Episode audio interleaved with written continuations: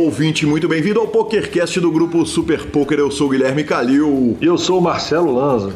Marcelo Lanza, a reação à entrevista do Christian Cru é uma coisa que eu não consigo descrever. Ela variou.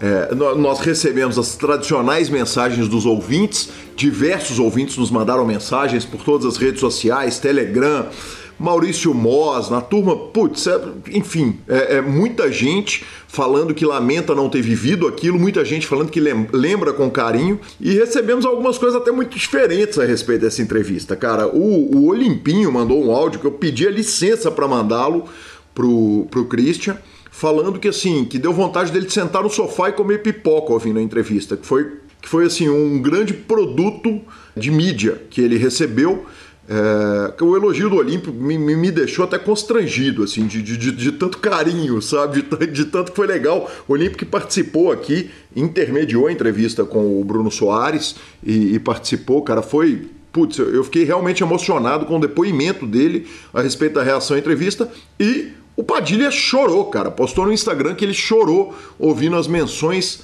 é, de respeito do Christian a ele. E o que mostra uma coisa sensacional, né, velho? Primeiro que a gente tem de fato os melhores ouvintes, né? A audiência mais qualificada da podosfera brasileira. e, e, que a entrevista do Christian foi muito fantástica. Obrigado, Christian, mais uma vez por, por uma entrevista tão fantástica e tão honesta. Nesse episódio temos o Matu.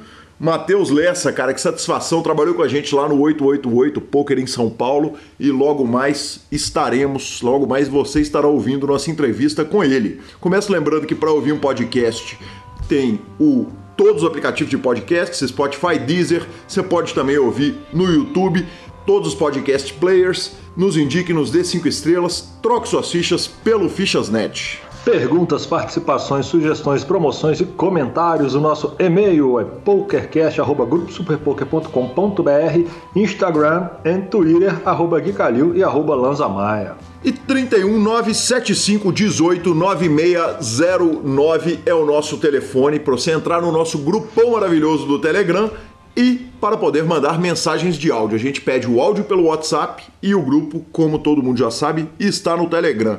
Marcelo Lanza, jogou? Joguei, joguei ontem. Na verdade, eu queria dar os parabéns pro Miguel está chegando. Miguel é o filho do Índio, você vem, grande jogador do nosso circuito, figura que todo mundo conhece, né? Um cara fora de série. E aí o Índio resolveu, em plena quarentena, falou: Cara, não tem como fazer o chá de fralda do, do Miguel, então vamos fazer um joguinho. E eu fico com o reiki. Falei: Beleza, eu avisei ele que a próxima vez eu compro passagem, hospedagem, levo o presente em mãos, que vai ficar mais barato do que eu deixei no chá de fralda do Miguel. Que beleza, hein? Que beleza. E o senhor continua arrumando dinheiro, né? Cara, não, não, eu, eu, não quero falar disso, cara. Deixa quieto, deixa como tá. Tá bonito o jogo. Nunca teve tão bom, cara. Nunca teve tão bom. Tá sensacional. Vamos que vamos. Pode te amarrar Five Card continua ótimo. E, e nos jogos paralelos também eu não posso reclamar de nada, Marcelo Lanza. Então bora direto para a nossa sessão de notícias, começando com ela, que foi sensacional. Super Poker Team Pro com direito à narração dos idiotas, sequela e Del Valle no domingo, é isso mesmo? Exatamente, cara, foi sensacional, né? É, já tivemos dois torneios, nós dois jogamos os dois torneios. Nesse torneio de domingo passado teve a transmissão, eu, você, os dois tiveram transmissão, mas no domingo passado nós participamos. Foi legal pra caramba, teve Last Longer. Eu ganhei o Last Longer do senhor, ganhei do Sequel e o Elton ainda entrou, me deu um 2,5 para 1 num Last Longer contra você que tinha o triplo de ficha que eu. E eu ganhei dele também. Quer dizer, arrumamos dinheiro por todos os lados. Nada parece deter. Nada parece deter-me. Foi legal pra caramba, nós ficamos ITM no torneio e hoje tem Bodog, certamente jogarei, ainda não, não sei se estou escalado para narrar, mas, cara, vale dizer o seguinte: primeiro, que foi engraçada pra caramba a transmissão, os caras começaram a julgar a turma na fogueira, perguntar, chamar o Robbie Gol, é, chamar a turma toda do Super Poker e botar na fogueira, perguntar sobre detalhes da promoção e tal. Sensacional que, que o Gepo quando perguntado sobre a promoção, cara, ele soltou uma frase, assim, aquelas frases de comercial. Quanto mais você jogar, mais chances tem de ganhar. Foi muito legal a brincadeira do nosso presidente, o Elton Lima, e, e passou no caixa de qualquer forma. Uh, o importante é que os torneios continuam, tem iPhone 11 todo mês, então o ranking começa, termina no mês ele dá a chance de todo mundo ganhar o iPhone. Os torneios são super baratos, 5 dólares e 50 quando as plataformas são Party Poker e Bodog, 27 reais quando a plataforma é o Poker e é a chance de realizar o sonho, né? De botar o pet, rodar o circuito nacional inteiro com bainha, hospedagem, passagem paga. Marcos Lopes, parabéns, campeão do primeiro torneio e as campeã do segundo torneio, nome difícil, com risco de eu embolar. Uh, Eduarda Schmigel, foi a grande campeã. Vamos ver quem ganha hoje. Farei minha parte para puxar esse, esse, torneio de hoje, o troféu de hoje. Exatamente, senhor. Então, diretamente de, de Super Poker Team Pro para Golfon Challenge. Lazinha, começo com o seguinte: foi revelado, aparentemente foi revelado quem é Action Freak. O que aconteceu foi o seguinte: eles estavam se preparando para jogar uma das sessões. O Action Freak estava com a dificuldade de depositar lá no Run It Once e eles tiveram que acabar jogando o torneio lá no Party Poker. Na hora que bateu no Party Poker, os caras tiveram que jogar com nome real. Então o Phil Galfond estava como Phil Galfond e o Action Freak estava com o nome de I Contonatios. O, o, grego. É, Contonatios. O, o sobrenome é italiano, grego, é exatamente. Grego. É grego. É, e aí no Twitter do uh, Action Freak, ele já é um cara, é, é, é já é identificado como jogador da Grécia. E a turma chegou à conclusão que o jogador Action Freak é o Ioannis Contonatius, cara. Então, é, é, é, ele tem o. Eu fui lá no Random Mob dele dar uma conferida. Ele não tem grandes premiações, tem torneios importantes jogados, jogou torneio de 10k, de PLO e tal, mas aparentemente o malandro não gosta muito de torneios ao vivo. Desde o nosso último programa, eles jogaram quatro sessões. As sessões tiveram entre 700 e mil mãos ali. Os resultados foram menos 79 mil euros para o Phil, depois ele ganhou 27, depois ganhou 165 e a última sessão, que foi de ontem, na segunda-feira, um dia antes da gravação, ele perdeu 256 mil euros. Nesse momento, das 15 mil mãos que eles vão jogar, já tem 6,4 mil mãos e o Golfond está na frente por 178 mil euros. Ele é o favorito para puxar o, a aposta paralela, que é de 150k euros, mas a tendência é de baixa, né? Vamos ver como é que ele vai hoje depois da sessão de ontem. Exatamente, ele lá vai como uma máquina de moer adversários. Exatamente, toma porrada na sessão seguinte, recupera. Vamos ver como é que vai ser dessa vez. E tivemos também Galfond e Jangleman, um mini challenge dos dois, não é isso? Exatamente, Lanza. Foi na quarta-feira passada, a gente tinha anunciado, mandado a turma, orientado a turma para ir lá assistir, e o objetivo era eles jogar 750 mãos. Eles jogaram um pouquinho mais do que isso, o jogo foi 100, 200, pot limit Omaha, e o Galfond, para variar, terminou na frente, um lucrinho ali um pouquinho inferior a 80 mil euros e não tinha aposta paralela em dinheiro, não, Lanzinha. A aposta paralela foi um vídeo. O perdedor tinha que gravar um vídeo falando o tanto que o adversário é um jogador melhor e um homem melhor do que o perdedor. Cara, o vídeo do Jungleman, se você não viu, recomendo que você vá até o Instagram do, do, do Daniel Cates, o Jungleman, e veja que maluquice, cara. Ele fez um vídeo como se ele tivesse ficado maluco, perdido a cabeça e tal. Foi engraçado pra caramba. Tá lá o vídeo, recomendo. E não é o primeiro vídeo maluco do Django. é verdade, é verdade. Muito bem lembrado, Marcelo Lanza. O homem tem um histórico de filmes eróticos relacionados com pôquer, né, cara? Que ídolo. Que ídolo. E, Lanzinha, fica uma discussão importante, cara, que eu tava pensando a respeito de, do, do Golf on Challenge, cara, e, e vou jogar a pergunta para você. Teoricamente, o Venivid e o Action Freak são os melhores jogadores que ele vai pegar nesse challenge. Ele destruiu o primeiro e, no momento, tá ganhando do segundo. Junto a isso, ele tá ganhando do Bill Perkins e ganhou o mini challenge do Jungleman. Como é que ficam os outros caras? Cara, que ele vai pegar, é, Brandon Adams, Chance Cornet, velho, como é que faz com essa parada? Cara, eu avisei, eu avisei, né? Eu avisei não, né? Eu comentei antes dele começar esse desafio que quando eu acredito muito que no poker, além de você jogar o jogo no nível que esses caras jogam, porque todos eles jogam no nível altíssimo, é claro que existem diferenças entre eles, e os side bets estão aí para, para dar uma balanceada nisso, né?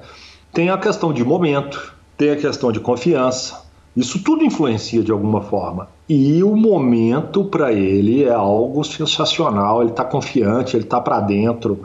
Eu falei, eu falei, dá uma segurada, não começa não.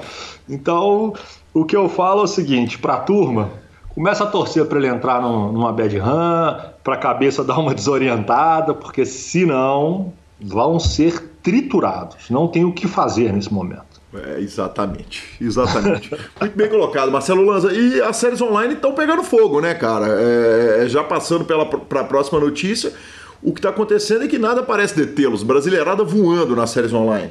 Como é de costume quando se trata de séries online, a brasileirada dá aquela dominada gostosa, né? Cara, falando um pouquinho do Scoop, o Scoop é uma série bem particular, onde nós temos três limites de torneio, todos os torneios têm low, high e médio, né? Então fica impossível de falar da turma. Então nós vamos dar uma passadinha rápida. É, cara, eu não vou nem me ater a valores, tá, turma? Porque simplesmente não tem como. Nós tivemos cravada do Felipe Drapchinski, Drapchinski no evento 42. Tivemos Thales Kolbe a mesa final do evento 43. Tivemos Yuri Martins, fez FT do Medium 45. O João Simão ficou em vice no evento 30. Bruno Volkmann ficou em vice no evento 32. É, cara, como eu disse, eu queria dar, vou dar importância para um evento específico, porque foi narrado ontem pelo Vitão. Cara, foi muito legal a narração do Vitão. A mesa final do 500 Medium do Scoop acabou que o Assis ganhou 63.421 doletas. Eu acho que no dólar, no preço que tá, não deve ser uma coisa ruim. Nunca. Né? Nunca é ruim, então quem pôde acompanhar Fio lá que foi sensacional. Agora, não é só do Scoop que nós estamos vivendo. A série da WSOP Super Circuit está acontecendo e o que teve de mais importante nela chama-se evento número 5. Simplesmente o evento número 5. Aí o que aconteceu no evento número 5? A nada. O Sage cravou e o Padilha ficou em terceiro. O Sage cravou e arrumou 340 mil dólares. O Padilha ficou em terceiro, fizeram um deal em três e arrumou 362 mil dólares. Então nós tivemos nada mais, nada menos que no top 3 do evento número 5, 700 mil dólares a mais para o mercado brasileiro se divertir, senhor. Fenomenal que a turma brasileira anda fazendo, sem surpresa também nenhuma, né, Lança? A gente não imaginava nada diferente disso. Não esperava nada menos do que a turma. O potencial deles é, é, são é grande demais. É, exatamente. Sensacional. Vamos para a nossa entrevista? Fichasnet entrevista, bala. Exatamente, ficamos com a palavra do Fichasnet e depois o Matheus Lessa, o Matu. O Fichasnet é o seu parceiro para compra e venda de ficha nos principais sites de poker online. Chame o Fichasnet e avise que chegou até eles pelo PokerCast para participar de promoções super especiais para os nossos ouvintes. O WhatsApp do Fichasnet é 062 99837 1007 e lá você negocia suas fichas com os melhores preços. O Fichasnet trabalha com créditos do PokerStars, PariPoker, PP Poker, o Poker, EcoPays e AstroPay Card. Repetindo, o WhatsApp do Fichasnet é 062 99837 1007. O número está na descrição dos nossos programas. Fichasnet, confiança e melhor preço para suas fichas.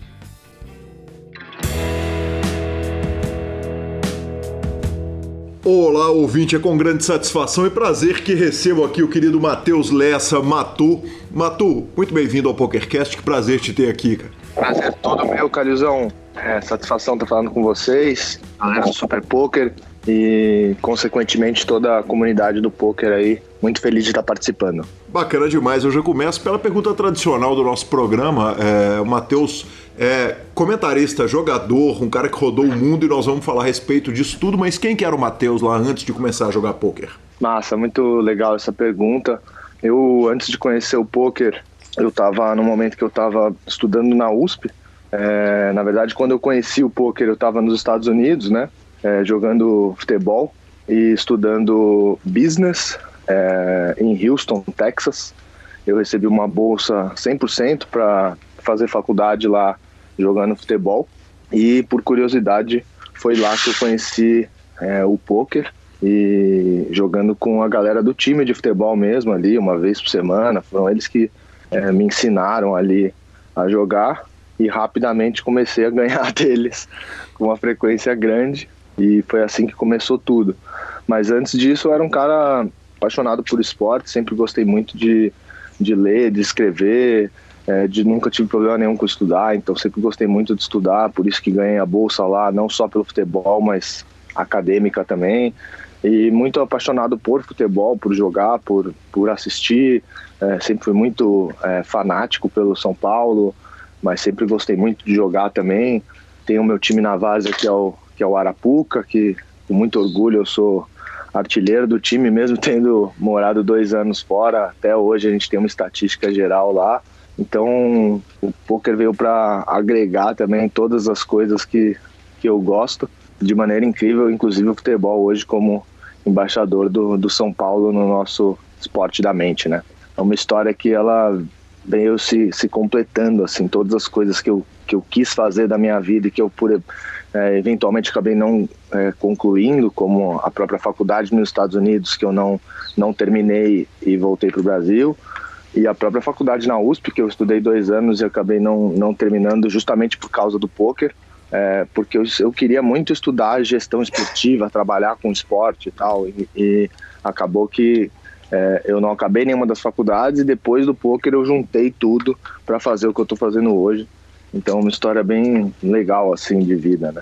O poker é uma gestão esportiva, correto? Quer dizer, se Sem você for parar para pensar, você terminou fazendo gestão esportiva mesmo, efetivamente. Com certeza, até antes do, do, do próprio projeto com São Paulo, já era um, um, um meu, a minha vida já era essa, essa gestão, né? Quer dizer, é a gestão de uma carreira. Esse era o curso que você estava fazendo na USP? Na USP eu fazia esportes, né? Que é o outro curso da, da Faculdade de Educação Física, né? Da uhum. EFE. Então, é, eu sempre quis juntar o, o que eu fiz de business nos Estados Unidos com esporte para trabalhar com isso. E aí, no meio disso, é que veio o poker e a, a oportunidade de, de poder estar tá fazendo isso e, e, cuidar da gestão, não só da, da carreira, mas uma gestão de, de vida, né? Uma gestão de negócios, uma gestão de gestão de decisões mesmo, né? E o futebol matou? é, dava para ser profissional, porque é o caminho meio inverso, né? Teoricamente, é, é, é o jogador de futebol brasileiro sair para ir jogar exatamente onde a, liga, onde a liga masculina não tem o poder da liga nacional. Por um lado, você tem um ganho, porque não é um esporte tão popular. Então você pode ser que você tenha uma concorrência mais fraca. Conta pra gente qual que era a, a pegada é, eu, eu do futebol eu, aqui e lá. É, eu me senti mais próximo de me tornar é, profissional aqui do que lá lá eu, eu, eu tinha um sonho de acabar na Major League Soccer com o caminho deles, que é um caminho que é mais longo, né? O cara chega mais velho, ele não precisa estar tá lá desde jovem e tal. Mas aqui no Brasil, antes de eu ir para os Estados Unidos, é, eu fiquei muito perto de, de me tornar profissional aqui no Brasil. Uhum. Eu joguei.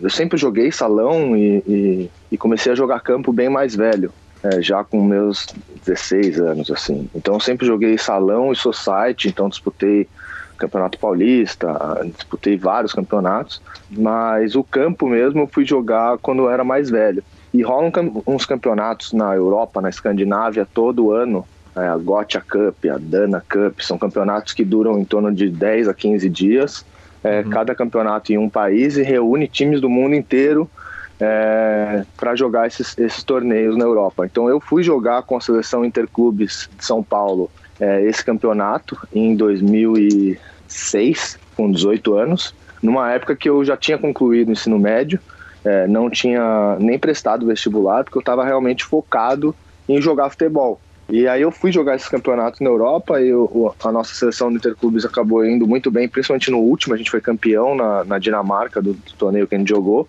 É, eu, inclusive, fiz gol na final e tal. Na época ainda rolaram umas, umas propostas assim. É, tinha um time inglês que veio falar comigo com outro moleque do time. Só que eles exigiam que houvesse um empresário para eles poderem tratar. Eles não tinham autorização para tratar com os jogadores direto. E aí rolou esse impasse. Acabou que não houve uma proposta oficial para poder realmente ficar lá. É, quando esses campeonatos acabaram, eu fiquei na Inglaterra por mais seis meses, ali um pouquinho menos, uns cinco meses, fazendo um curso de inglês. E quando eu voltei para o Brasil, o período dos vestibulares já tinha é, expirado. Então eu pude voltar para o Brasil apenas para jogar futebol. tinha vários dos meus amigos desse time, da seleção interclubes, que estavam jogando em time de empresário e tal. E eu comecei a jogar num time de empresário na, em Águas de Lindóia, que é um, é um polo de, do, do futebol ali de base e tal. Então eles organizam muitos campeonatos com times de fora, com o time da Coreia, do Japão, com olheiros de, do, do, Brasil todo. E eu joguei um campeonato com, com que teve o Palmeiras e o Corinthians, né, como convidados, porque a época que estava na preparação para a Copa São Paulo de futebol juniores, então esses times também foram jogar, só que não com o time da Copinha, né? Como tem muito moleque nos elencos, os, os caras que não foram selecionados para jogar a Copinha iam jogar esse campeonato, só que a comissão técnica era a mesma. E esse uhum. campeonato eu arrebentei. Eu tenho no meu DVD que a galera sempre fala que não existe mais, mas eu, o meu tá lá, porque é velho, né? Porra, tem que subir isso pro então, YouTube, hein? Eu, te, eu tenho no meu DVD um golaço de falta que eu fiz contra o Palmeiras. Um jogo contra o Palmeiras que a gente sai perdendo e eu empato num gol de falta e dou uma assistência, sei, um lançamento de 40 metros pro, pro atacante virar o jogo. A gente ganhou do Palmeiras. Obviamente eu ganhei a simpatia é, muito grande do pessoal do Corinthians que estava assistindo o jogo.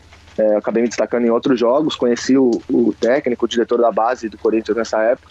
Isso era em dezembro.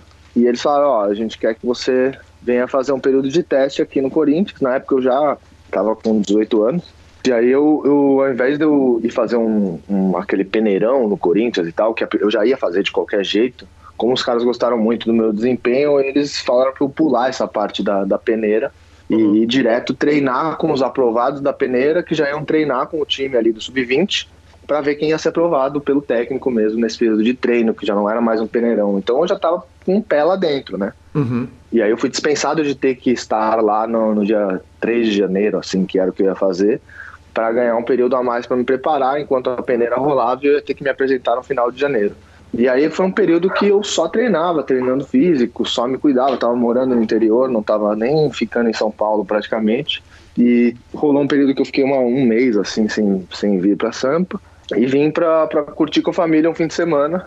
E na hora de voltar pra lá, eu fui jogar uma pelada com os amigos para manter a forma, só com os amigos. E aquela velha história de sofrer uma lesão bem grave nesse futebol, sem ninguém que pudesse me machucar eu machuquei sozinho, torci o tornozelo de uma maneira bem grave. Como eu não tinha nada assinado com o Corinthians, eles não podiam nem tratar minha lesão, eu tive que tratar a lesão por conta, mas eles falaram que estavam tinham ficado muito empolgados comigo para eu cuidar da lesão, que quando eu voltasse eu podia fazer um outro teste, ainda que não fosse com o time, enfim, eles me prometeram isso. E aí eu vivi um período de fisioterapia quase que 24 horas por dia para tentar me recuperar dessa lesão sem fazer cirurgia. E eu consegui recuperar e quando estava na fase final de tratamento, eu senti um incômodo no joelho, fui fazer o exame, aí o meu menisco tinha estourado e foi aí que eu desisti da carreira profissional forçadamente. É, eu lembro muito na conversa com, com os meus pais em que a gente desistia junto, bem triste, mas é, bem consciente de que não tinha tentado até o fim e que ia ter que buscar outros caminhos. Então tive que cuidar de mais uma lesão, mais fisioterapia. E aí, naquele momento, você começa a tratar e vai estudar para vestibular? Quer dizer, você não tinha feito. É, foi exatamente. Fui desistir e, e estudar mesmo. Fui exatamente fazer cursinho enquanto eu fazia a fisioterapia para cuidar do joelho. Uhum. E meio que pensando em voltar a jogar bola bem, porque sempre você tem uma sequência de lesões assim, fica meio essa dúvida, né? Sim. E foi nessa hora que eu fui fazer cursinho e tal. E aí apareceu essa chance, né? Tive um cara que tinha jogado comigo no Interclubes, que estava fazendo, se preparando para jogar esse, esses testes que iam ter com técnicos dos Estados Unidos vindo ver a gente jogar. Então eu já tive uma meta ali de me recuperar da lesão para poder disputar essas peneiras que aconteciam a cada dois meses, assim. E aí foi bem massa, porque eu, eu tava muito sem foco, assim, do que fazer a, aqui no Brasil, né? De, de faculdade e tal. E aí, do nada, eu consegui uma, uma meta, algo que ia exigir bastante de mim, assim, não só pela capacidade técnica do futebol, mas tendo que estudar para os exames, né? Você tem que fazer o TOEFL e o SAT, são dois exames, um de língua e um que envolve também matemática, todos em inglês, então eu precisava de uma nota mínima nesses exames. Então, me foquei muito e consegui a, a, a bolsa através do futebol, fui muito bem nos, nos jogos em que os olheiros é, os técnicos dos Estados Unidos vieram assistir E fui muito bem nos exames também, acabei pegando a bolsa completa, 100%. Minha mãe não teria que encostar no bolso aqui. Para fazer o curso e... de quê nos Estados Unidos? Para fazer business, né? Para estudar uhum. business na Houston Baptist University, que é uma, uma faculdade que tinha acabado de ir para a primeira divisão da, da NCAA, que é a Liga é, Universitária. Então, uma estrutura de, de, de, time de Europa, assim, sabe? Uma coisa muito, muito legal, muito bacana. É, esporte universitário que em alguns casos bacana. movimenta mais dinheiro do que o esporte profissional nos Estados Unidos, em muitos casos, né? Sim, em muitos casos. Uh, vamos lá. Aí você chega em Houston para estudar business, começa a jogar futebol e conhece o, o poker. Conta pra gente um pouquinho. Exato. Que jogo que era esse que vocês jogavam lá? É, era um, um home game ali com, com a galera do time de futebol mesmo. Na Engraçado que era, era, era proibido, né? Obviamente eles consideravam poker gambling e a gente não podia ser pego por ninguém da faculdade. Não tinha muito risco, a gente jogava no, no apartamento do, do amigo dentro da faculdade. Ele tinha uma mesinha dobrável ali escondida, então não era nem na mesa da cozinha, uma mesa bem bacana assim. E a gente fazia um home game que era assim, 10 dólares cada um, um torneio mesmo, é, às vezes 20. E jogava uma vez por semana, uma vez a cada 15 dias, assistindo a rodada da NBA, co, é, comendo aqueles cookies que eles adoram fazer. Então era uma coisa mais para reunir a galera e tal. E eu nunca tinha jogado, né? Então para mim foi, foi muito legal, assim, tipo. Que é... ano que era, Matou? Isso era 2000, 2008, acho. 2008, perfeito. É, é, te soa estranho. E aí tem, ah. aí, tem uma, aí tem uma história que é legal, que todo mundo, eu já contei várias vezes, mas todo mundo pergunta, né? Que eu sempre fui o Matu 11, né? Uhum. Sempre tive o 11, né? Sempre fui camisa 11 e tal. Nós vamos chegar nisso, eu... tá na pauta. É, eu sei, é, eu uhum. imaginei, mas isso até é engraçado porque tem muito a ver com essa hora que eu sempre já, já jogava com a 11 desde a época de escola, enfim, todos os times que eu joguei e tal. E o, o time lá de Houston, da faculdade, da HBO, eles sabiam disso. Só que eles não conseguiram me dar 11 porque tinha um moleque que era tava no penúltimo ano lá, uhum. que jogava com a 11 que não quis ceder a camisa mesmo sendo um eterno banco lá. Uhum. Ele não quis ceder a 11 e aí eles me deram a camisa 9. Uhum. E o meu nick no PokerStars, isso que todo mundo pergunta, é Mateus hashtag 9. Uhum. Agora, por que, que você sempre foi 11? Porque eu criei a conta junto com a galera do time e até esse nick meio tosco, né, do Matheus hashtag 9, é porque todo mundo tá criando nick com o nome e o número para gente jogar o home game no PokerStars de centavos quando a gente ia nas viagens ou nas concentrações ali, entre aspas, que a gente tinha também. A gente criou os nicks assim pra galera saber quem era quem mais fácil, né? E como você não pode mudar o nick nunca mais, eu não pude trocar o 9 pro 11 e fiquei como Matheus hashtag 9 eternamente no PokerStars, mas continuo sendo 11 no Arapuca e na vida. E, e, enfim, a gente, pode, a gente pode ir mais além disso, mas até como gancho pela, pela história aí dos Estados Unidos. Iremos, é, bem com por certeza. Isso. Exatamente. Matu, te soava estranho você estar tá na terra do, do, do, do poker? Porque na terra do poker que eu falo mais, nos Estados Unidos, você, você na verdade você morou em duas terras onde a cultura do poker é muito forte. Uma, ah. uma é no Texas, o outro é na Califórnia. Obviamente, nós Isso, vamos na Califórnia. É, dois momentos bem diferentes. Bem diferentes. Mas o, no Texas, o poker é efetivamente proibido. Quer dizer, você não pode jogar ah. poker é, é, no estado do Texas, não tem clubes de poker. Aí os caras começaram há muito pouco tempo, foi noticiado aqui no PokerCast, que os caras começaram a fazer. É, é jogos nos clubes para associados. A polícia foi lá, fechou no estado em que o Doyle Bronson nasceu, afinal de contas o apelido dele é Texas Holly. É, o jogo mais popular Sim. de pôquer é o Texas Hold'em. Quer dizer, o Texas é a casa do pôquer, né? A origem do pôquer nos Estados Unidos e, e o pôquer é um esporte americano. Na hora que a gente vai ver na história, ele vira o pôquer mesmo nos Estados Unidos. Vocês paravam para pensar nisso? Falar, cara, nós estamos na terra do pôquer e não pode jogar pôquer aqui? Então, na verdade, assim, para mim era um, era um mundo muito distante essa época, assim. Eu uh, assistia a World Series, como todo mundo ali, ESPN e tal, mas não entendia muito bem o jogo ainda, nunca tinha pego para ir né, realmente saber mais sobre e tal.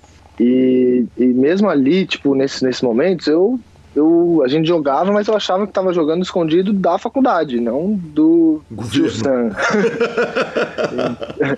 então, é, não, não tinha esse, essa consciência que, obviamente, eu teria anos depois de o quanto que eu aprendi a jogar no berço mesmo, no, no, no lugar que leva o nome da, da modalidade mais popular e que eu mesmo jogo só hold'em. Uhum. Então, é, eu sou filho do Texas de várias maneiras. Matu, é, por que, que você voltou para o Brasil? Por que, que não, não, não virou? Nessa, nessa primeira ida para o Texas? É. Ah, eu, eu voltei por vários motivos. assim é, O Obama se elegeu nesse meio tempo, então os Estados Unidos viveu, viveu uma crise econômica gigantesca, então todas as bolsas que eram 100%, elas passaram a ser de 91% a 92%, mas mesmo esse, esse esses 8 ou 9% da faculdade era muito cara e eu, como eu estudava, treinava e tinha que manter uma nota alta e tinha viagem pra caramba, eu não tinha como trabalhar uhum. é, para pagar esse excedente. E então eu acabaria caindo na, para minha mãe e minha mãe estava num momento bem difícil se, é, se separando do meu padrasto então ela ficou bem deprimida ali, bem chateada, bem triste. Eu fui vendo ela ficando mal pelo, pelo Skype. Eu sou filho mais velho da minha mãe, então digo isso porque por parte de pai eu tenho um irmão mais velho, mas da minha mãe eu sou filho mais velho. Foi bem duro ver ela é, deprimir via Skype. E acabou que deu a crise econômica. Eu tive uns entreveros com, meu, com o técnico lá, que era um, um baita bunda mole. E as coisas se juntaram e eu acabei não vendo mais propósito para eu ficar lá mais dois a três anos para me formar e tal, sendo que eu já tinha tido uma experiência incrível, meu inglês estava bom pra caramba e eu queria estar tá perto da minha mãe mais do que qualquer outra coisa. É, até cheguei a ter propostas de outras universidades para ficar lá, é, até com bolsa 100%, mas aí era uma faculdade no Kentucky, no meio do nada, aí ficou complicado de, de aceitar um desafio no momento que eu não estava mais tão forte, minha mãe não estava legal e tal, então eu decidi voltar de cabeça erguida, feliz por tudo que eu havia adquirido lá, ainda que não tivesse o tal do diploma, não me arrependo, não me arrependi em nenhum momento.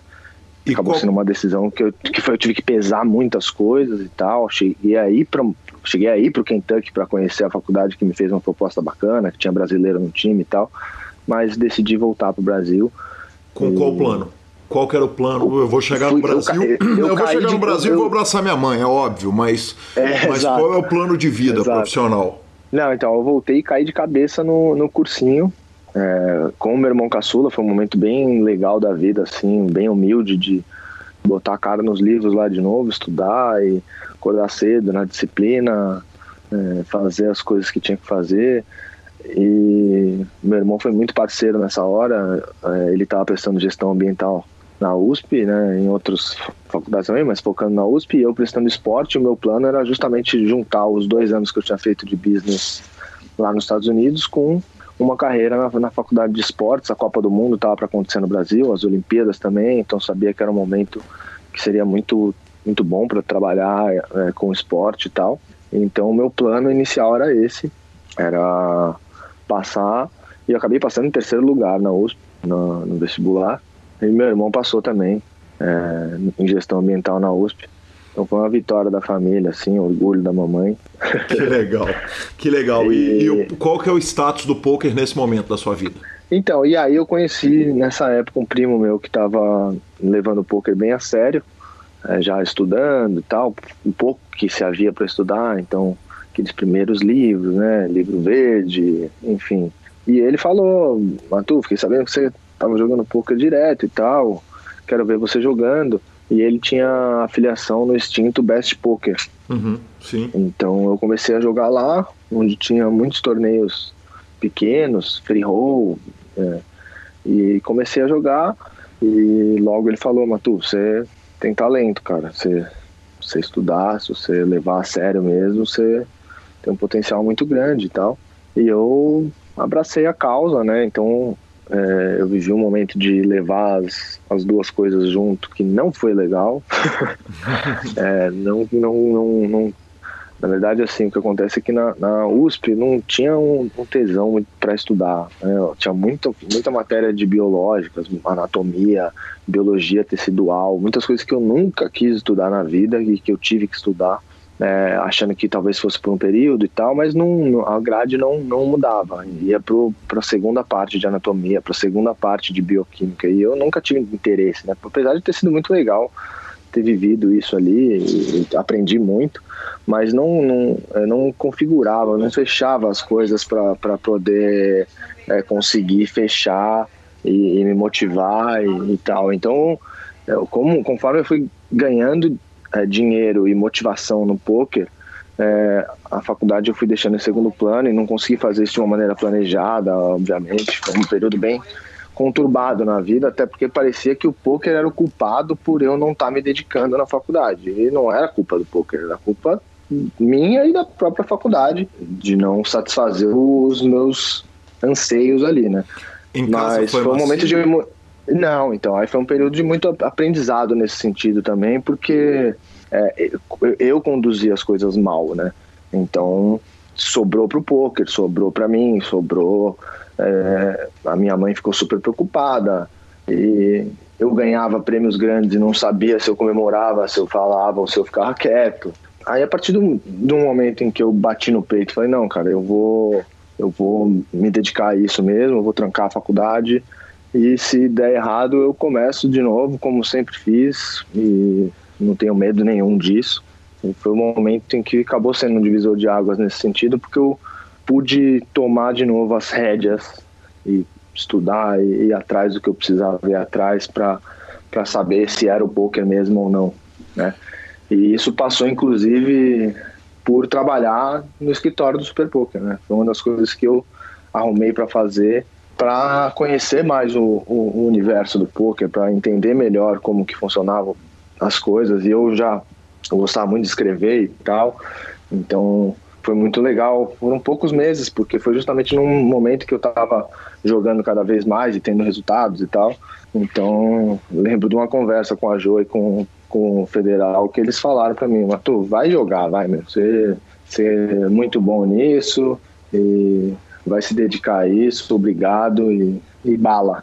Ah, que legal, eu, cara. Eu não sabia dessa passagem. Puta, eu não vou saber em qual ano exatamente que foi, mas é, eu inclusive escrevi uma, uma matéria de capa da revista Flop, bem famosa, que é a das meninas, né? A primeira matéria de capa com as meninas na Flop fui eu que escrevi essa pauta, entrevistei entrevistei todas elas, a Ale Braga, a Carol Dupré, que estava começando na época, a, a Lali, a Larissa Metran, a própria Gaelle Bauman cheguei a entrevistar, que foi logo quando ela chegou, bolhou a mesa final do, da World Series, eu fui jogar um torneio no Iguazu cobrindo e e jogando pelos, né, pelo Super Poker, cobrindo pelo Super Poker e jogando.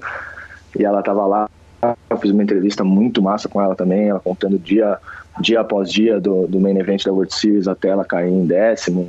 E, enfim, essa ficou lá como um presente meu para a comunidade do poker, ainda mais nesse momento que a gente falou e tem que continuar falando sobre o quanto que o ambiente do poker ele não deve ser tão machista quanto ele sempre foi, né? Isso tem que mudar, os comportamentos têm que mudar, é, o que era normal, o que se deixava passar, não existe mais deixar passar. Então, eu tenho muito orgulho de ter feito parte disso. Sempre farei, mas essa matéria foi há muitos anos atrás, né? E isso dava uma prova da, da força da, da mulherada e uma coisa que vai ser contínua, né? Inclusive, não custa nada citar que a DAI acabou de de cravar um grande um, um torneio grande online, é, depois de cravar outros torneios grandes ali, né? hoje que se tem tantos sites, né? Party Poker e Poker Stars, enfim, você tem uma série de, de, de oportunidades e você vê a mulherada indo bem, dá sempre um, uma motivação muito grande, né? Perfeito, bacana demais. Matu, e aí você saiu do Super Poker e você virou jogador de poker. Quer dizer, jogador de poker barra desempregado. Exato. O famoso desocupado que tem que se mexer. Exatamente. E aí? E aí, como é que vira? Vira malandro de clube, vira, já vai para online, vai entra Não, eu já, eu já tava jogando muito. É, eu já tava jogando bastante online. É, eu joguei durante muito tempo no Best Poker, onde os fields eram menores, então Eu não jogava para forras gigantescas, mas eu não me preocupava com big hits nem nada disso. Eu conseguia ganhar o meu ali muito tranquilo e sentia que eu estava evoluindo. Eu fui subindo de bains é, sozinho ali por conta, tranquilo.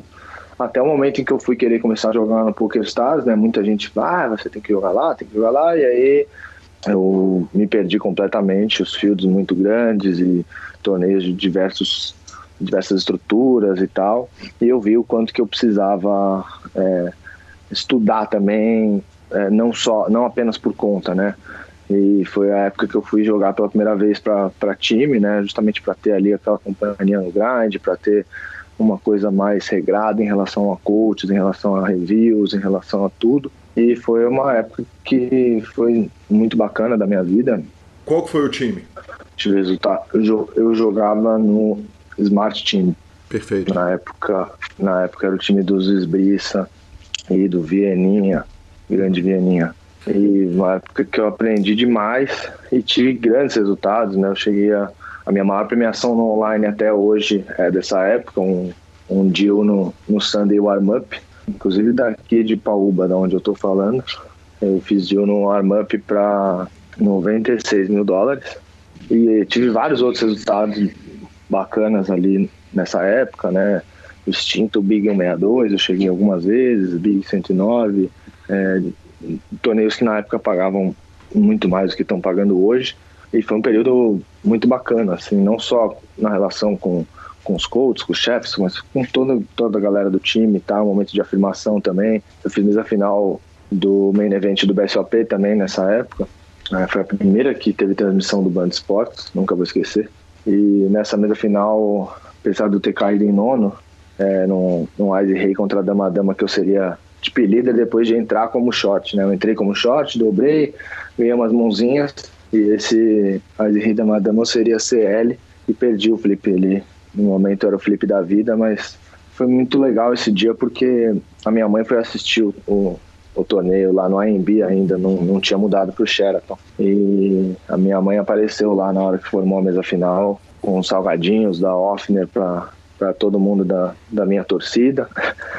e eu sempre falo que se eu tivesse ganho esse BSOP sem a torcida ali da minha mãe, não teria o mesmo valor de ter ficado em nono com, com ela ali na, na arquibancada, pedindo, se emocionando, tentando entender, abraçando os amigos. Isso foi muito especial. Acabou sendo um grande marco assim na minha carreira também, de, de que eu tinha realmente sido aceito e de que eu poderia trilhar o meu caminho tranquilo, sem, sem ficar preocupado e sem, sem ter que ficar clamando por aceitação, né? Então, minha mãe também, que é psicóloga, ela sempre fala que toda essa história foi uma grande aula de, de aceitação para a mãe judia. E minha mãe hoje é minha, minha fã número um, ela está sempre perguntando, sempre mandando GL, sempre emanando vibrações positivas e é, esse percurso é, é, é, muito gostoso de, de, reviver e de contar, porque é, não para todo, né, todo mundo não é fácil, né? E comigo não foi diferente mas com certeza com o apoio as coisas ficam todas mais fáceis, fluem mais, vão mais ao natural e, e no meu caso não foi diferente. Ela aprendeu a julgar, Matu? Não, e aí é um pouco demais. é um pouco demais para mãe judia, psicóloga. É, mas ela já já consigo contar uma paradinha ou outra. Assim, ah, com legal. calma ela entende. mas, mas minha namorada, por exemplo, que mal conhecia poker, ela aprendeu tudo, assim. Matu, vamos pra Califórnia, cara? Bora. Me conta como é que foi o processo de, de definição, quer dizer, de, de, de eu vou para Califórnia, garoto eu vou para Califórnia, irresistível uma piada. eu vou para Califórnia. É, e, e, como é que como, é, como que você resolve ir é, para Califórnia e, e, e, qual que é o processo? Quer dizer, eu vou pedir visto, eu vou pedir visto de jogador de pôquer. É, primeiro, motivo? Quer dizer, qual que era o momento da vida no Brasil para o Vambora para Califórnia? É, então, na verdade, tinha, era, um, era um, um momento assim. Primeiro que é, eu nunca tinha desbravado os Estados Unidos para jogar poker, né? Então, algumas World Series eu, eu me planejei para ir e não fui. Então, isso era algo que eu, eu queria muito fazer, né? Jogar World Series. E aí eu botei isso como meta E em conversa com os amigos e tal, eu percebi que o melhor caminho para se fazer isso não era cair de paraquedas numa World Series lá. Que o melhor processo seria conhecer o jogo lá, entender é, as nuances. E eu nunca tinha jogado cash game for living, tipo, para viver, né? Eu tinha jogado eventualmente uhum. com os amigos aqui, vez ou outra ali no, num clube, mas eu nunca tinha grindado cash game na vida. E então, para mim, eu me coloquei isso como um desafio de ir para os Estados Unidos para desbravar o cash game e me preparar na rotina de torneios ao vivo, né? É, me acostumando com o field de lá, com o estilo de jogo de lá, para poder jogar não só o World Series, né? Mas jogar as grandes séries que lá nos Estados Unidos tem a rodo. Então, uhum. WPT, WSOP Circuit, percebi que tinha ali uma excelente oportunidade para me tornar um jogador mais completo. Mas você tinha cidade? Trabalho... Não, isso obviamente, né? Tem, LA tem diversas opções de, de, de, de jogo e tal, então, então a, Las Vegas, a, né? cidade, a gente tem, a gente o, tem uma... O plano eu era, tinha, eu vou morar eu, em Los Angeles, uma... ele nunca foi, vou morar em Las é. Vegas. É, não, é, o plano, na verdade, assim, eu, era uma coisa maleável, né? Eu poderia uhum. ir para um lugar e acabar em outro e tal.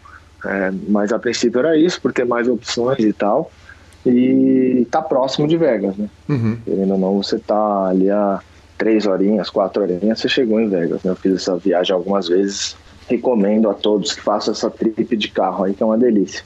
Essa eu fiz. É.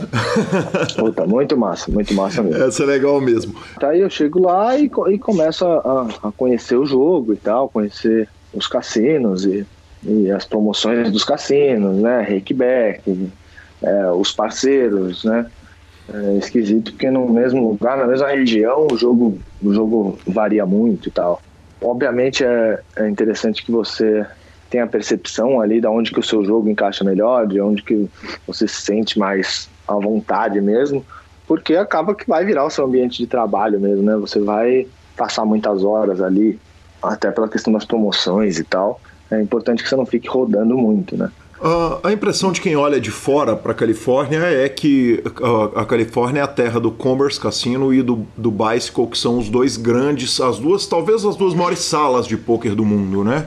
Uh... Cara, são basicamente cidades, né? Pode continuar, você me a pergunta. É, quer dizer, você tem. É, é, a palavra é essa, uma cidade de pôquer, porque ela não é. é apesar de chamar Commerce Cassino, ele não é um cassino, ele é um clube de pôquer. Só que um clube de pôquer é de uma proporção completamente maluca, completamente diferente de tudo que a gente imagina na vida. Mas a verdade sobre a Califórnia é o seguinte: você tem o Commerce, você tem o Bicycle, mas na Califórnia inteirinha, no estado inteiro, tem um monte de, de, de, de clube de pôquer. Inclusive, o lugar onde o escândalo do Mike Postle aconteceu agora recentemente foi, foi na Califórnia, mais um desses cassinos. E os, Isso, no norte. Exatamente. Em e Sacramento.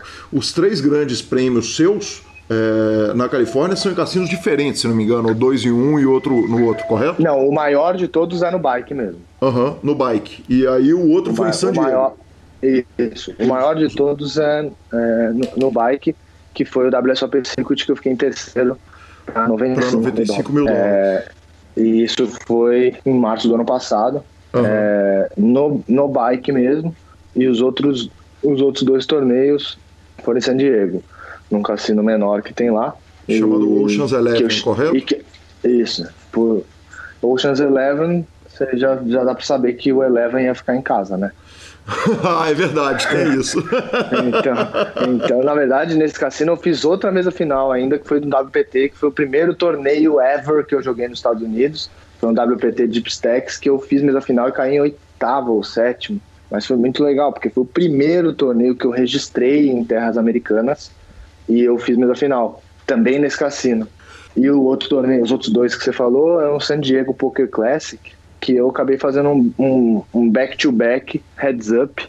Uhum. Na verdade, ele te, eles tiveram um torneio no meio, mas eu tava de férias no Brasil. Então, para mim, foi totalmente back-to-back. -back. Eu joguei, fiquei em segundo e no próximo que eu joguei, eu cravei. Foi bem bacana, assim. Bacana demais. É, Los Angeles, para quem imagina que é uma cidade grande, ela é muito maior também que uma cidade grande. Né? Ela, na verdade, ela é uma conurbação ali que vai juntando uma megalópole Sim. que vai juntando um monte de cidade ali no entorno e tem um monte Exato. de cassino. como é que escolhe um cassino para jogar? Como é que você fala, eu vou ser regular daqui? Tem uma questão de distância lá que é grave, né? Sim, sem dúvida. Você não pode ir só pelo jogo, tem que estar ali, tem que ser um lugar que você não vá perder uma hora para ir, outra para voltar todos os dias, porque você acaba no cash game pensando tudo em, em, em um win rate, né, que é o seu ganho por hora. Uhum. Então você não pode perder, vamos supor que você faça ali 45 dólares por hora. Você não pode perder duas horas no trânsito. Tá? Uhum. Você tem que jogar num lugar que seja mais perto mesmo, se planejar para isso. É, mas também não adianta ir no lugar mais perto se o jogo não, não for bom, se o jogo não for constante, né? Então é, você tem que pesar é, essas coisas todas e não, não, não, necessariamente você tem que se fixar num lugar, né? Você pode eventualmente, ah, vou jogar mais aqui, vou jogar mais ali e tal. Então uhum. É, existe essa essa oferta e você tem que se planejar muito para tomar as decisões boas, não só dentro da mesa, mas fora da mesa também, para você tentar ter uma, uma vida mais EV. Bacana demais. Onde que era o principal do seu jogo? Quer dizer, você jogava mais no commerce e no bike ou mais no, nos clubes em, em, em, cassinos menores? Cara, lá eu jogava em todos. Eh, eu jogava principalmente no, no commerce, mas também jogava no bike. É, e também tem alguns outros menores, assim, eventualmente rolam os home games, o que mais é, é, acaba sendo mais atrativo pela questão do reiki, pela questão dos parceiros, pela questão do, do dos caras se sentirem mais à vontade para fazer loucura também. então e também rolava muito isso. Home game não era em casa, eram home games dos clubes. Tinha os dois, tinha os, os, os jogos privados nos, nos, nos próprios cassinos, mas também tem uns home games caseiros, assim, que, que eram bem legais, assim. Cobrava-se reiki nesses jogos caseiros? Então, o reiki lá é muito baixo, né? Nos Estados Unidos, classicamente, é bem baixo. Então, é, o reiki acabava sendo tão baixo quanto nos cassinos. Uhum. Acabava sendo, não era um atrativo a mais nem a menos nesse sentido. E como é que você fazia para ser convidado para esse home game? Porque um brasileiro profissional ah, de poker que devia ser tight, apesar da então, gentileza, cara, assim, não é não é não é fácil você ser convidado para esses jogos. Ah, ah, ah, assim, eu sempre gostei muito do poker ao vivo pela resenha, cara. Tipo, a resenha é o mais legal. Uhum. Não, não, adianta falar. Você sempre vai ser mais lucrativo jogando online, né? Uhum. Jogando mais telas, jogando, tendo mais oportunidades e tal.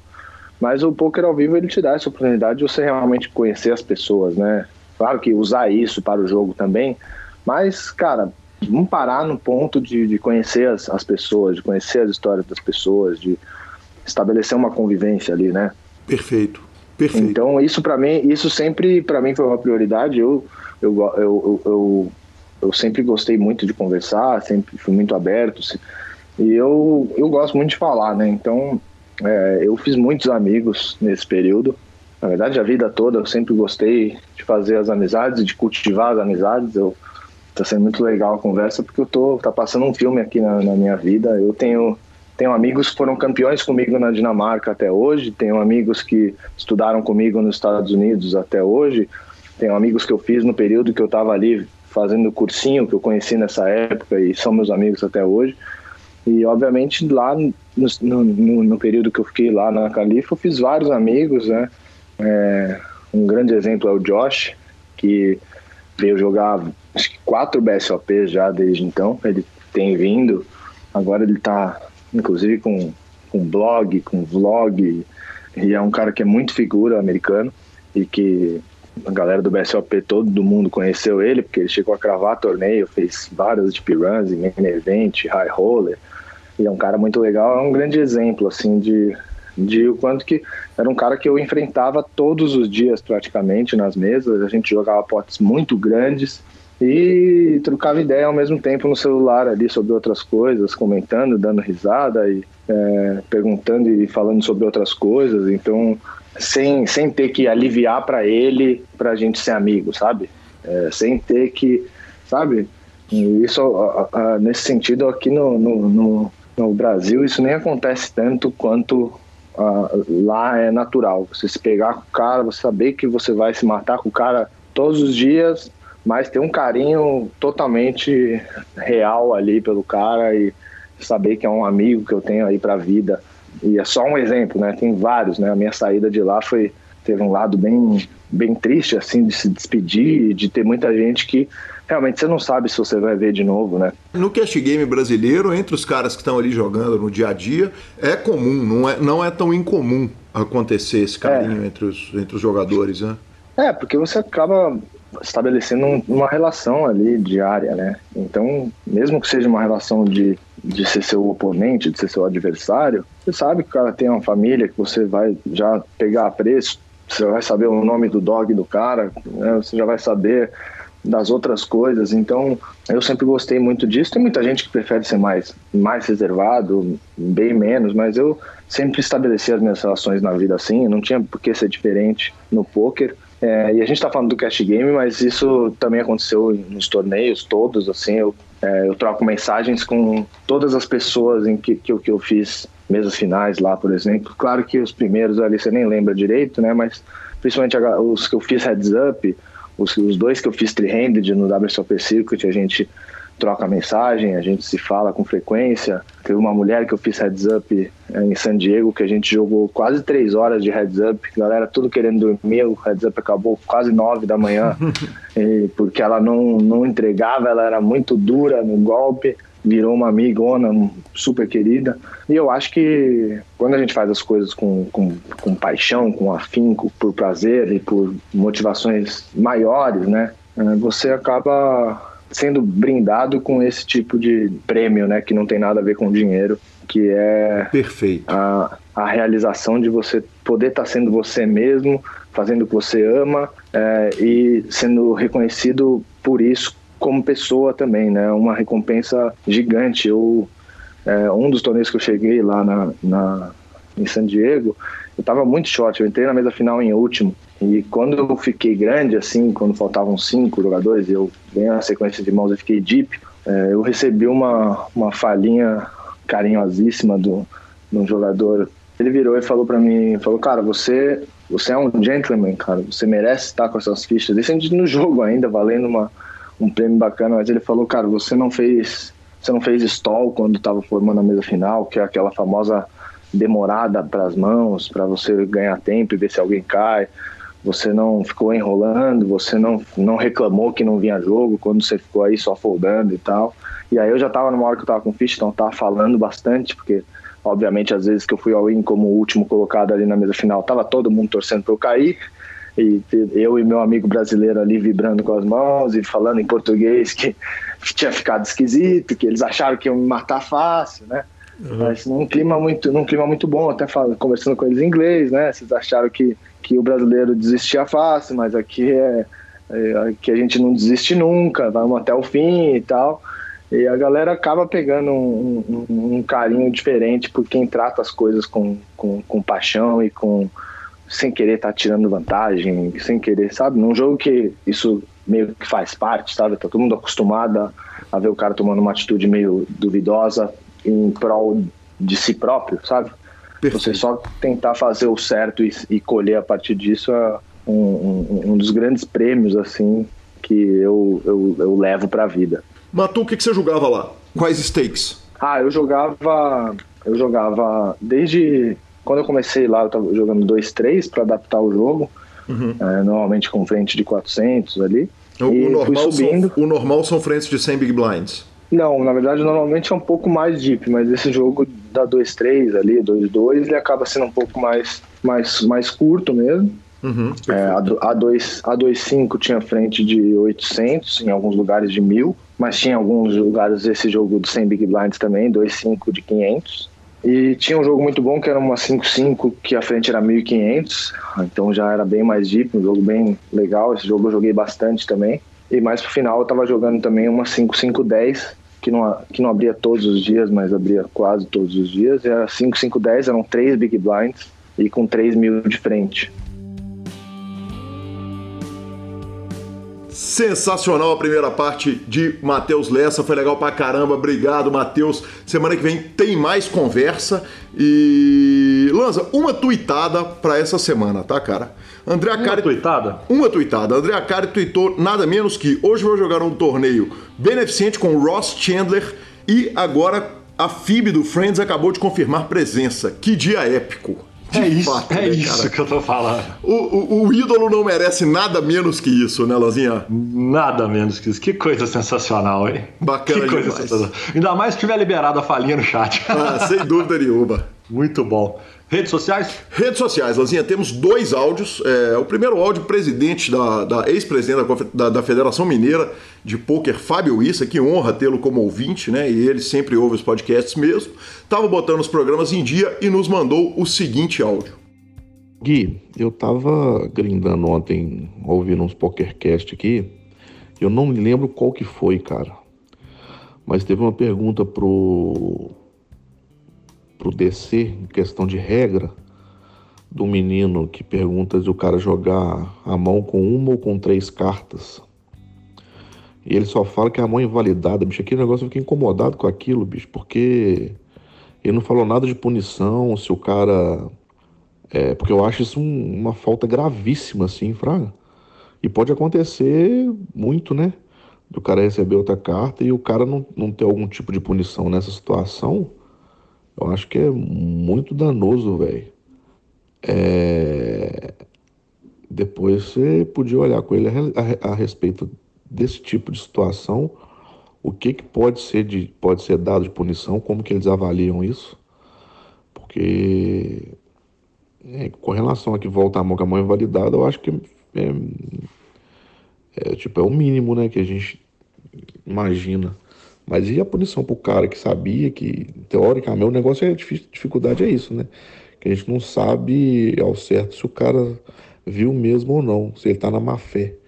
Mas eu acho muito grave esse, o cara fazer um negócio, o jogador ter uma atitude dessa. É isso aí, obrigado, presidente. E temos, claro, a resposta do DC, que é só chamar, que está sempre à disposição do PokerCast. Resposta do DC. Fala, Calil, tudo bom? Então, só corrigindo um, um, fato aí que o Issa fala, que ele fala mão invalidada, volta tudo. Não, não é que a mão inteira é invalidada, não é um misdeal. Aquele cara tem a mão morta, é diferente. O cara que tem carta, número de cartas incompatível com a modalidade. Agora, é, com relação a, a, a uma punição, tem que lembrar que é o seguinte, a punição ela é uma medida disciplinar que a direção do torneio tem é, ao seu dispor para garantir o bom andamento, justiça, igualdade no, é, no, no, desenrolar de um, da competição. Então, isso fica muito a critério da direção do torneio.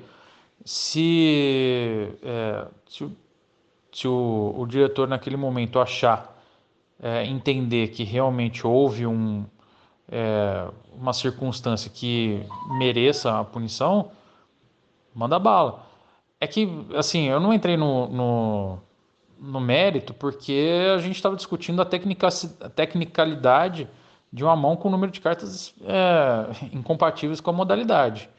Entendeu? É, é, que tem diversos desdobramentos de uma situação dessa que a gente pode entrar, que, venha, que podem vir ou não ao caso. Agora, eu vou te falar, é, em momentos em que eu encontrei essa situação, nem foi necessário dar punição, porque o cara foi fazer uma gracinha com o número incorreto de cartas, ele foi all-in e acabou sendo pago. Na hora que ele foi pago, a mão dele estava inválida, ele perdeu e foi embora, foi para casa, foi pro chuveiro, entendeu? Então, assim, eu não entrei no, no detalhe, no, no, no assunto de punições, porque eu acho que, assim, não era o que a gente estava discutindo no momento, só isso. Bacana demais, muito obrigado DC, muito obrigado Fábio Issa. Temos também áudio de Juliano Moura, jogador que é de São João Evangelista, mas tá morando em Belo Horizonte, é, nos propôs isso aí, ó. Fala Gui, fala Lanza, beleza? É, fui citado aí no último PokerCast sobre eu ter te marcado lá no Mini Golfão Challenge e você comentou sobre o número de mãos e tal, que você não poderia usar isso porque por causa da variância. Mas minha intenção quando eu te marquei lá era sobre o vídeo gravado pelo perdedor falando por que, que o vencedor é uma pessoa melhor e um jogador melhor. É, acho que se, ia ser muito bacana de entrar aí no, no seu challenge, porque ia ser muito bom de ver esse vídeo, né? Traria uma certa alegria para nós nesse difícil período de quarentena. E sem contar que malandro como os senhores são, vocês não perderiam o spot desse de, de receber um vídeo gravado pelo perdedor, não. Valeu aí. Sensacional, né, Marcelo Lanza? Ele, é, ele é o seguinte: não basta o dinheiro, né? Ele quer ver o sangue, quer ver a dor. Não basta a humilhação financeira. Tem que ser humilhação pública.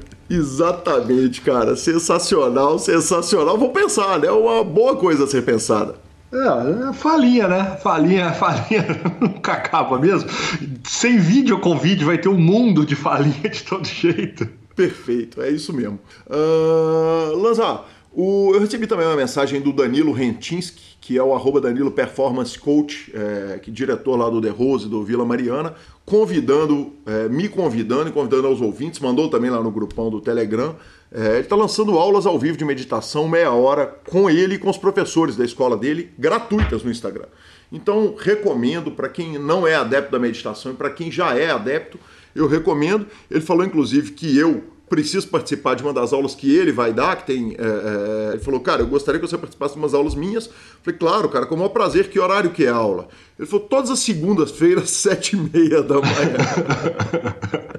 Imediatamente depois do meu cash game, do meu home game dos, do, do familiar, eu falei, olha, acho que vai ser um pouco difícil, mas tentarei. O horário propício, senhor. É, exatamente. Perfil especialmente. Pensar bem a semana. Especialmente na noite posterior ao seu jogo de pôquer. Cruel. Verdade. Tivemos também uma mensagem do Marco Sandrini, que mandou uma mensagem, uma, mandou prints mostrando que o Pedro Garanhani é muito parecido com o Phil Galfond, tenho que concordar, ele está aí na sua Porra, pauta, ele é completamente idêntico, né? Eles são separados pela maternidade, não tenho dúvida disso. Exatamente, tomara que as contas também se aproximem muito em breve. E recebemos também uma fantástica mensagem da nossa Lívia Nanda, que é ouvinte do PokerCast, falou que vai ser apedrejada por nós, mas estava ouvindo o PokerCast no YouTube, quando teve o nome citado e arrumou uns dólares. Cara, nunca vai ser apedrejada, né, Lanzinho? Como a gente disse, o errado eu não ouvi. Exatamente. Legal demais, obrigado, Lívia. Finalização? E vamos para a finalização. Superpoker.com.br, tudo sobre poker no Brasil e no mundo, onde tem poker, o Super Poker está. Na aba de clubes, temos a guia de clubes do Brasil, onde jogar e agenda diária de torneios. Na aba de vídeos e no YouTube temos transmissões ao vivo dos maiores torneios de poker do mundo, análises técnicas, programas de humor e entrevistas icônicas. Revistaflop.com.br, a sua revista de poker. E mibilisca.com, cobertura mão a mão de torneios pelo Brasil e pelo mundo. Dicas culturais, senhor. Eu tô, procurando a minha aqui. Na verdade, eu tô procurando o nome. Eu tenho essa mania de não falar o nome, de não anotar o nome, mas dicas culturais. Cara, a minha dica é o especial novo do Seinfeld. Depois de anos, ele soltou outro especial. Ele andou fazendo aquele Comedians in Cars, Getting Coffee, algumas coisas assim, e soltou esse 23 Horas para Matar. Eu achei muito bom o especial. Ele é engraçado, todas as piadas são engraçadas, mas tem um problema, né? quando o Seinfeld vai fazer um especial, a gente espera que ele seja inovador, maravilhoso, perfeito, impecável e tal. Então eu dou uma nota muito alta ao especial, mas, cara, é o Seinfeld. Eu, eu, eu, eu, espera, eu esperava um cabelinho a mais. Um, um aquilela? Exatamente. Bom, a minha dica cultural, na verdade, são uma dica e uma desdica. Existe desdica? Não, existe uma dica de não, do que não ver. Do que não ver. Cara, eu, eu tô tentando é, procurar né, filmes com relevância para tentar ver de tudo. E eu fui lá nos relevantes do Netflix e esse filme tava 98%, ele saiu no final do ano passado. Ele chama Esquadrão 6. É, 6 Underground. Esquadrão 6 é com Ryan Reynolds, é um ator que eu gosto porque ele faz Deadpool. Então, inclusive, ele bem clichê, várias falinhas de Deadpool, o jeitão dele do Deadpool no filme. Mas o filme é uma incrível merda. É muito ruim. Tipo, ele tem até uma pega, tem uma história interessante, mas cara, é um filme bem nota 3. É, muito tiro. Se ele tivesse, se ele chamasse Missão Impossível, que você já fosse ver um filme sabendo que ele vai ser exagerado, tudo bem, eu entendo. Mas quando você não está predisposto a ver num filme esse tipo de exagero, ele se torna, cara, muito ruim. Agora, eu acho o seguinte: eu vi um filme que por incrível que pareça eu descobri que eu nunca tinha visto. E é uma dó. Quem não viu, chama Os Infiltrados. O senhor já viu esse Ah, filme, legal obviamente, demais. do É. Scorsese. Esse filme tem 15 anos, ganhador de Oscar, melhor diretor, melhor filme. Ele é absurdamente sensacional, maravilhoso. Então, para quem ainda não viu, esse é um filme que vale a pena ver. É um filme de máfia, é um filme de, de policial. Cara, é muito bom. E a minha dica de jogo da semana chama Last Day on Earth. É um- jogo de para celular. É um jogo gratuito. Que a única coisa que você precisa de ter é tempo. Que eu imagino que nesse momento todo mundo está tendo um pouquinho de tempo é, para poder você ficar grindando ele. É um jogo de survival e eu, eu vou te falar que ele pega. Para quem curte isso, ele pega e na hora que você assusta, são 2h15 da manhã e você tá no celular na mão e você lembra que você tem que dormir. Então fica aí as três diquinhas do dia. Bacana demais, vamos fechando por aqui o nosso programa. Instagram e Twitter, arroba Gui Calil e arroba Lanza Maia. Nos indique, nos dê cinco estrelas, troque suas fichas sempre pelo Fichasnet. A edição é do fantástico Rodolfo Vidal. Grande abraço a todos e até a próxima semana.